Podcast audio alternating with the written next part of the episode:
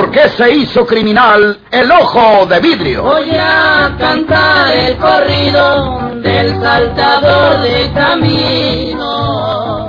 La borrascosa juventud de Porfirio Cadena. Cómo perdió uno de sus ojos y por qué tuvo que seguir la vida criminal perseguido por sus poderosos enemigos.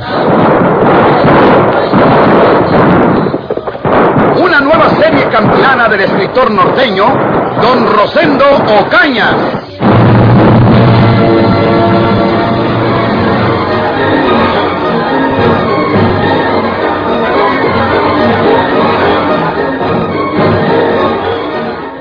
Nosotros tenemos muchas responsabilidades, Porfirio. Nosotros no vamos a ir a la cárcel por culpa tuya. No te muevas. Te digo que levantes los brazos. No me exijas a disparar. Guarde esa pistola, don Florencio. Enfunde su pistola. ¡No! Déjenos a nosotros, señor juez. Don Florencio no es capaz de disparar su pistola sobre mí. Eh, No te acerques, Porfirio. No des un paso más porque te mato.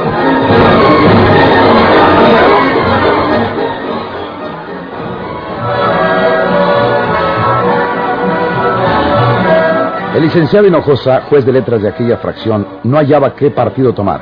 En el fondo, el encargado don Florencio tenía razón. Porfirio Cadena no debería marcharse tranquilamente en libertad, y mucho menos para ir a cometer nuevos delitos criminales en otros lugares. Pero también palpaba el juez la condición especial de Porfirio como hijo de la región, como un hombre noble que quizá pudiera tomar por el buen camino lo sucesivo. Don Florencio, apuntándole siempre a Porfirio con su pistola, iba retrocediendo hacia el fondo de la habitación, mientras que Porfirio, sin echar mano de su arma, avanzaba paso a paso hacia él. El juez no se movía del sitio donde parecía tener los pies clavados en el suelo. No te acerques, Porfirio. No te acerques porque te mato. Eh, No te acerques porque disparo. No dispare, don Florencio, no dispare. No se preocupe, señor juez. Don Florencio no puede disparar sobre mí. Sí. Sí. ¡No! Meta su pistola, don Florencio. Traigo la mía en la cintura y no va a hacer uso de ella. No va a sacarla para usted, meta la suya. ¡No! Guárdela, don Florencio. ¡Me matan a mí! No, no, señor, no diga usted eso. ¿Cómo lo puedo matar si no mete su pistola? Usted sabe que para cuando dispare y me pueda dar donde me entren las balas, yo puedo sacar la mía y meterle toda la carga a usted, don Florencio. Guarde su pistola. Usted y yo no tenemos por qué agarrarnos a balazos. Guarde su arma y vamos a entendernos con palabras. Sí, don Florencio. Eh, Está bueno. Si ustedes quieren que meta mi pistola, así no lo hago. Yo tampoco tengo nada en contra tuya, Porfirio. Pero pues tú sabes la responsabilidad que puede caer sobre el señor juez de letras y sobre mí como encargado.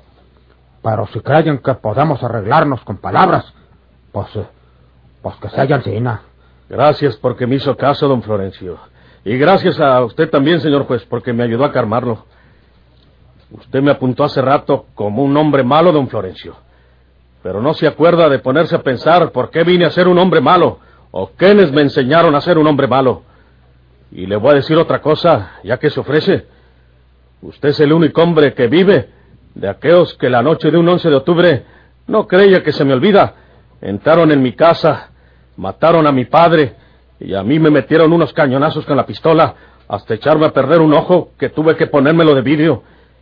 Y por eso ahora todos me dicen el ojo de vidrio. Yo, yo no fui el que te golpeó esa vez, Porfirio. Y tampoco disparé sobre tu papá. Yo era un muchacho entonces, don Florencio. Yo era casi un niño. Ya ni me acuerdo bien de todo. Ya se me han ido borrando aquellos hechos con los años. Y le aseguro a usted que también casi he olvidado a mis enemigos, que fueron los enemigos de mi padre. Pero parece que usted me obliga a recordar aquella tragedia, echándome en cara que soy un criminal, que debo estar en la cárcel. ¿Quién sabe si usted también un día, don Florencio, se mereciera la cárcel y no lo metieron y lo dejaron en libertad? Y ahora se asusta nomás porque yo me voy en libertad y viene a cocorear al señor juez de letras para que no me deje ir. Porfirio, yo lo que no quiero, lo que no queremos nosotros, es que vayas a San Luis a matar a esas personas que le hayan hecho un mal a la mujer que acabas de mentar. ¿Por qué no haces lo que te dijo hace ratito el señor juez de letras? ¿Por qué no te vas para la sierra y vives allá? Como un animal, como una fiera. Tal vez dentro de algún tiempo nosotros mismos te aconsejemos que vayas a otras tierras en busca de orientación, Porfirio. Pero por lo pronto, eh, para no comprometerte tú ni comprometernos a nosotros, Debes hacerlo así. Remóntate a la sierra con la seguridad de que no serás perseguido en esos sitios. Mientras usted esté aquí, mañana lo quitan a usted y ponen a otro, ¿y qué? ¿Quién puede evitar que el que venga en lugar de usted quiera ver mi causa y me mande a agarrar o matar con sus policías o con los soldados? No creo que eso llegue a suceder, Porfirio. No voy a San Luis a matar a Naiden. Voy a ver cómo pasó aquello de la muerte de Juana. No se asusten ustedes sin haber ninguna razón para ello. Nomás quería despedirme de los dos, porque se han portado bien conmigo. Antes no me animaba a irme de estas tierras porque estaba seguro que Andrés Ausón iba a molestar a mi hermana María Jesús, nomás que supiera que había quedado sola. Ahora ya se acabó ese bandido que quiso matarme a mí, y por eso lo maté yo. A Naiden le he dicho que cuando nos topamos Andrés y yo, él me pidió que me quitara el chaleco de hierro que llevo siempre aquí, dice que patar parejos. Yo le hice caso porque me pareció que tenía razón. Bueno, pues estaba quitándome la ropa de encima para quitarme también el chaleco de mallas, cuando Andrés Sauzón sacó su pistola y me pegó dos tiros en las piernas y huyó luego luego, corriendo a montarse en su caballo Pirce. Pero como yo estaba herido, pero no muerto, pues como pude saqué mi pistola y le di un balazo también. ¿Quién sabe si se hubiera salvado como yo me salvé? Él fue y se metió en el jacalito de la majada, y el mismo animal malo que le había dado muerte al hijito de María Jesús y al muchacho pastor de la majada, esa misma fiera le cayó esa noche. No pudo defenderse porque estaba mal herido y se lo echó la bestia. Ansina fueron las cosas. ¿Para qué hablar más? Sale sobrando. Adiós, señor juez de letras. Porfirio. Adiós, don Florencio. Eh, y no me diga nada, por favor, señor juez.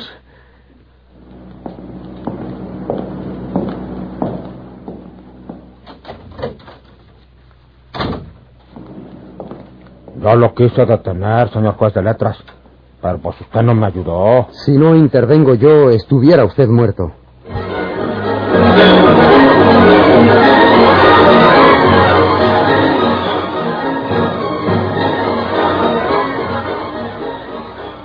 Le hicimos la lucha para que no se fuera para San Luis, María Jesús.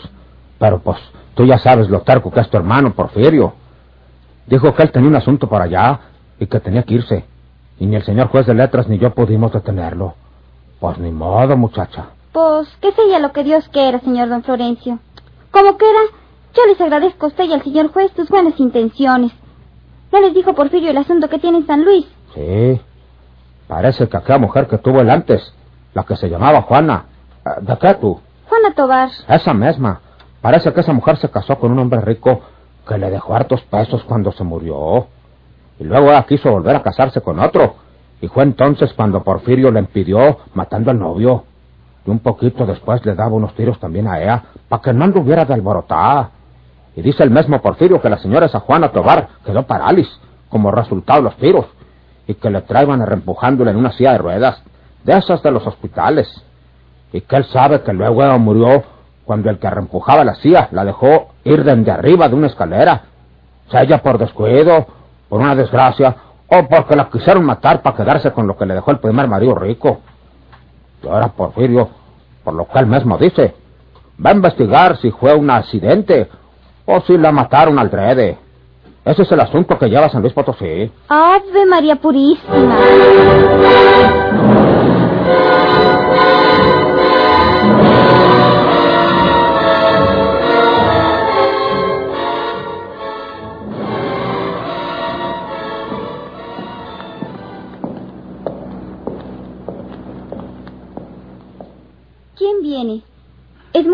Temprano para que vuelva Leopoldo.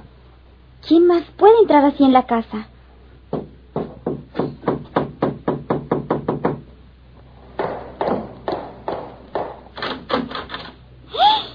¿Usted? Necesito hablar con usted, señora. ¿Conmigo? ¿Por qué no habla con Leopoldo? Porque Polo no es quien firma los cheques. ¿Cheques? Pero... Tengo un apuro. Necesito cincuenta mil pesos. Está usted loco.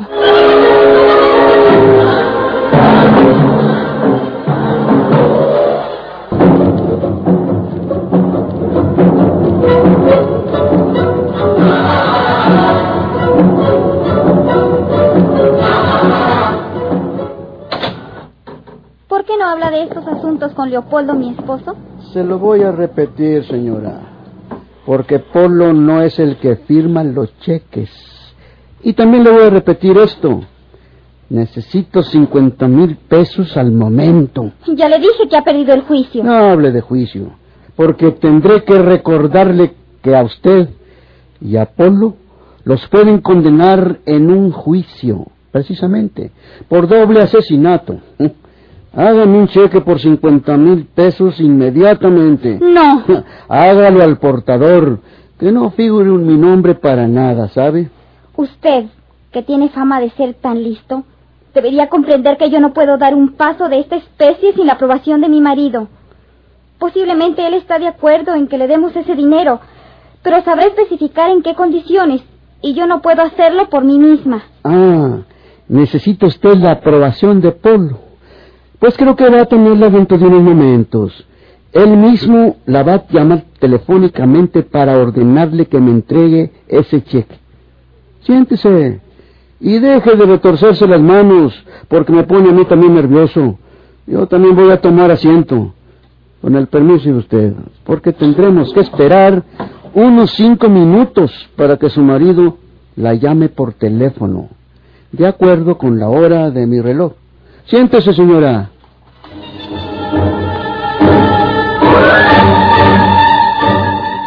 Hasta entonces, el ampón Conrado Amaro les había exigido dos cantidades en efectivo, elevando el precio gradualmente. Ahora doblaba la suma y cambiaba el conducto. Ya no lo hacía por medio de Polo, sino que recurría a su mujer, penetrando en la casa como si fuera la suya, dirigiéndose descaradamente hasta las habitaciones de ella.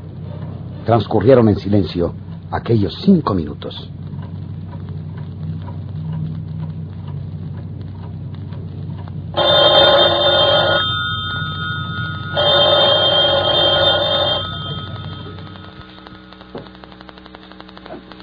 Son exactos. Es la hora precisa en que tenía que llamar. Su marido va a hablar con usted, señora. ¿Quiere contestar? Naturalmente. Estoy en mi casa.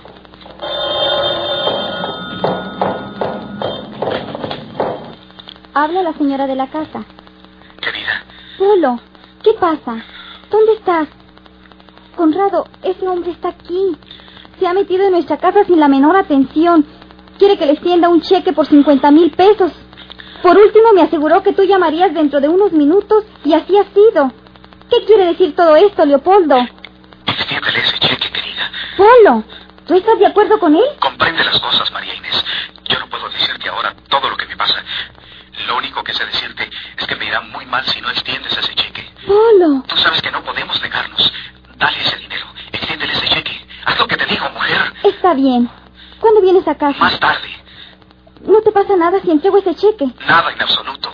Está bien, obedeceré. Voy a hacer el cheque, señor. Al portador.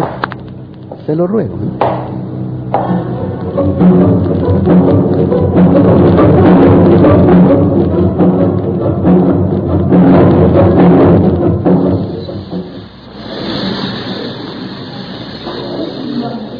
¿Cómo viniste hasta San Juan? Venía para acá el camioncito de Don Onofre, con huevos, maíz y piloncillo dulce, y me le pegué.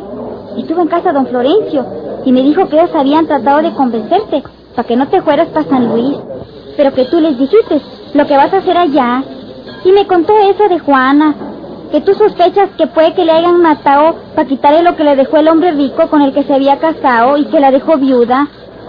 ¿Para qué te vas a meter en eso, manito? ¿Viniste a fregarme nomás? Pues, ¿qué te importa a ti cómo haya sido aquello, manito? Vete. Ya me voy a subir al tren. Mucho peligro tienes nomás con que te vaya a reconocer la policía. Y te pones a andar investigando, lo que ya no tiene remedio. Va a resucitar Juanita porque tú descubras que la mataron para quitarle el odea. ¿Lo quieres para ti? Yo no quiero nada. Ahí está. Para que veas que nomás vas a San Luis a exponerte, Dioquis. Yo que tú, No me digas nada. Te digo que ya no me estés fregando aquí. Me voy a subir al tren. Date pendiente porque si se va el mueble de Don Onofre, no tienes en qué volver a la vía. Espérate, manito. Déjame echarte la bendición. Yo te bendigo, manito, en el nombre de nuestra mamacita, que si estuviera viva te echaría su bendición. Si Dios quiere, un día de estos nos volvemos a ver. Adiós, María Jesús. Manito.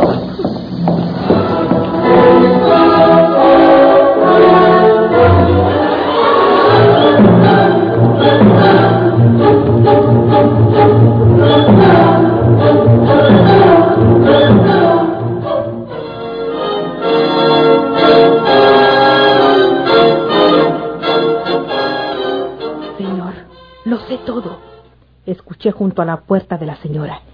Ese tunante los dejará en la ruina si no le para los pies usted.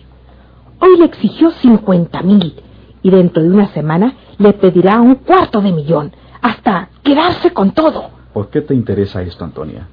¿Porque Conrado se lleva lo que quisieras llevarte tú? No, señor, por eso no. ¿No haces o no hiciste tú lo mismo pidiéndonos una cantidad? Una cantidad modesta, señor, y nada más. Yo puedo ayudarle a destruir a Conrado. Él no conoce mi voz. Dígame usted el nombre de una mujer que él pretenda, y yo le telefonaré como si fuera ella. Y le pondré una cita en el lugar y la hora que usted me indique, ¿Para qué? para que vaya usted y lo mate. Yo no soy un asesino. Sin serlo, le dio muerte al inspector Villanueva. ¿Quieres que mate a Conrado para ser dueña de otro secreto y exigirme mayores cantidades a cambio, verdad? No, señor.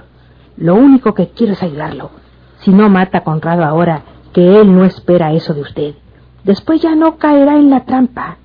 Hágalo usted ahora, o ya no podrá hacerlo nunca. No te conocía en ese aspecto, Antonia. Y tome en cuenta también que Conrado puede idear alguna combinación para quitarlo a usted en medio y quedarse con todo más rápidamente. No le dé tiempo. Acabe usted con él. Nadie lo lamentará, ni los mismos de él, porque solo ha sabido granjearse odios. Yo sé lo que le digo, señor. Eh, está bien, Antonia. Que de esto no sepa nada la señora. Nada sabrá por mí.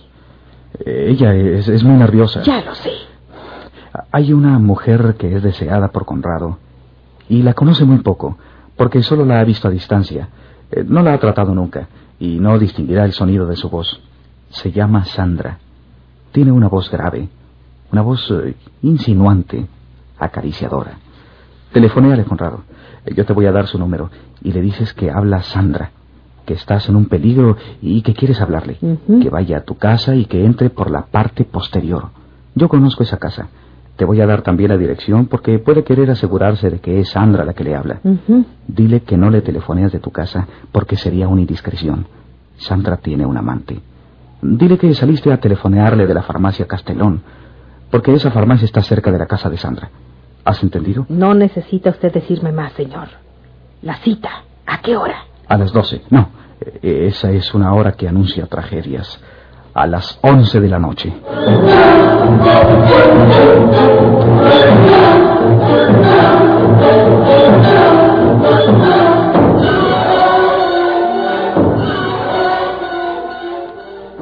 Sandra, qué afortunado soy.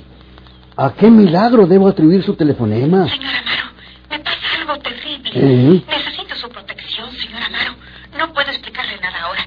Venga esta noche a casa.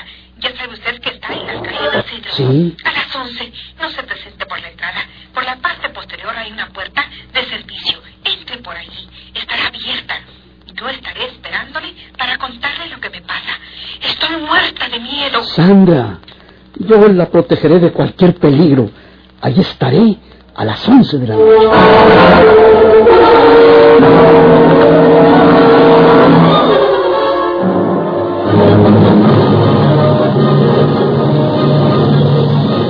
¿Por qué se hizo criminal el ojo de vidrio?